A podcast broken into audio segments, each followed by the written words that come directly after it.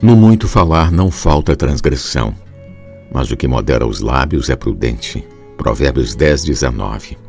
Do muito falar vem palavras nécias.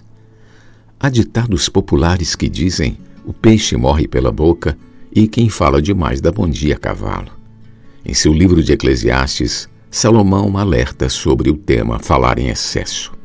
Não te precipites com a tua boca, nem o teu coração se apresse a pronunciar palavra alguma diante de Deus, porque Deus está nos céus e tu na terra.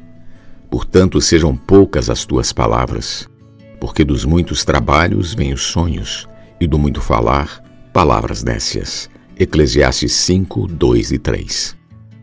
Em nossas orações, não devemos usar vãs repetições, presumindo que pelo muito falar seremos ouvidos. O homem muito esperto no falar confia na sua eloquência, pois está acostumado a conseguir o que quer pela habilidade de seus lábios. No entanto, a verdade é que nosso Pai sabe o que precisamos antes que peçamos.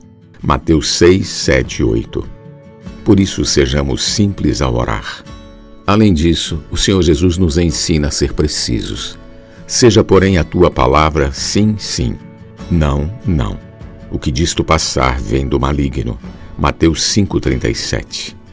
Paulo também nos exorta a falar o que é construtivo.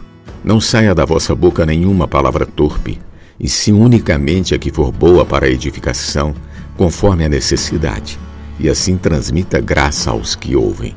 Efésios 4:29. Que nossas palavras sejam expressão de sabedoria e benção.